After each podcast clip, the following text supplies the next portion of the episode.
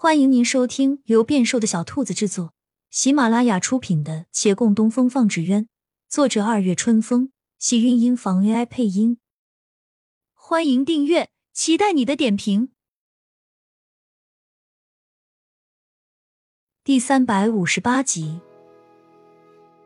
沈芊芊抚抚心口，继续道：“他这么一说，杨家亲戚，甚至包括宅里一些老资历的下人。”竟然都觉得他有道理，纷纷来说我的不是了。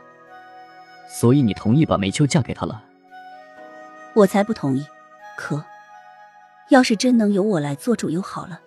或者说，我不管杨连喜是什么人，他要真喜欢梅秋也就算了。可这完全是给我下马威。梅秋嫁过去只有受苦的份儿。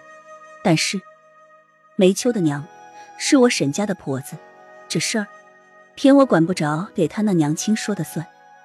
那个老婆子觉得自己女儿能嫁给杨连喜是天大的福分，她还高兴呢。可怜梅秋出嫁时哭得死去活来，她愣是一点都没反应。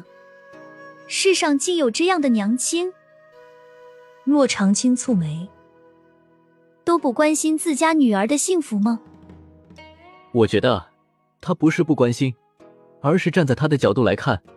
他做了一辈子奴才，女儿也是下人，他就觉得女儿嫁给一个主子，就已经是幸福了，起码摆脱了后代再为奴才的命运。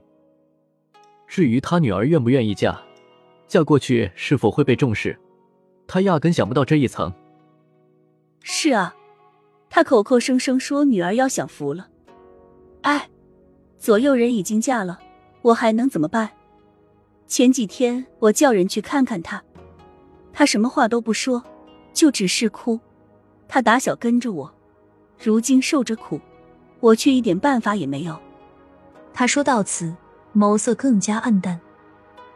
就连我自己，当初婚姻还不是由不得我做主。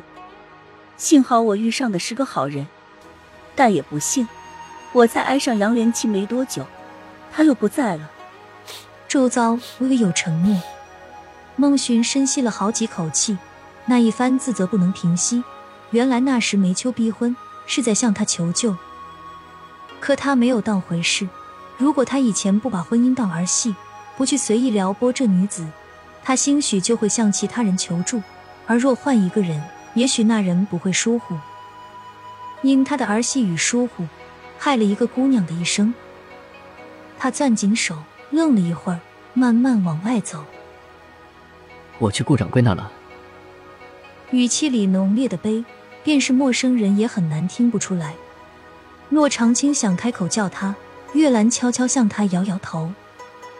他未必会听我们劝慰，先让他静一静吧。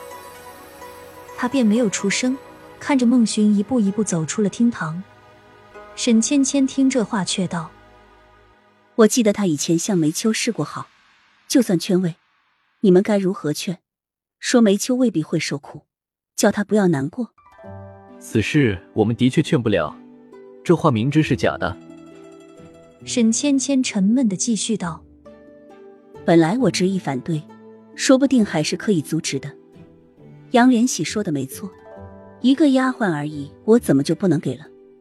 对啊，一个丫鬟和一个婆子而已，我怎么就管不了他们了？可是他把这个事情闹成了我入主杨家。”要让杨家改名换姓，引得杨家一众人都来指责我。到这个地步，我百口莫辩，也真的是心焦力竭。是我耐不住这些人的说道。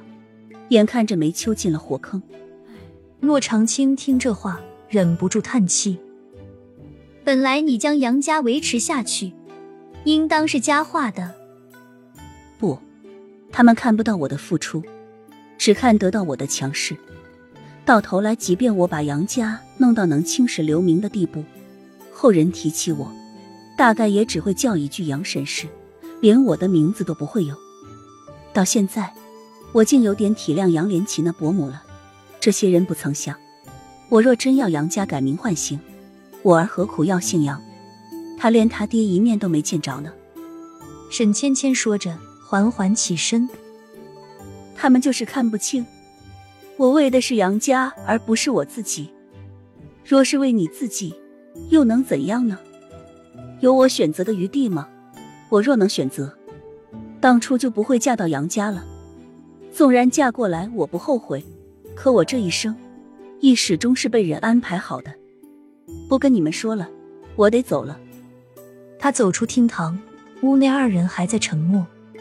他们这几个人，就算被强加了各种命运，但好歹尚能自己做主。如此看，已比旁人好太多。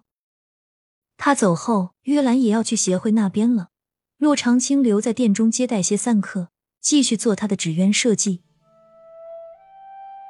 日升月落，这一年按理说王景玉六年流行已满，可他未归，仍然杳无音讯。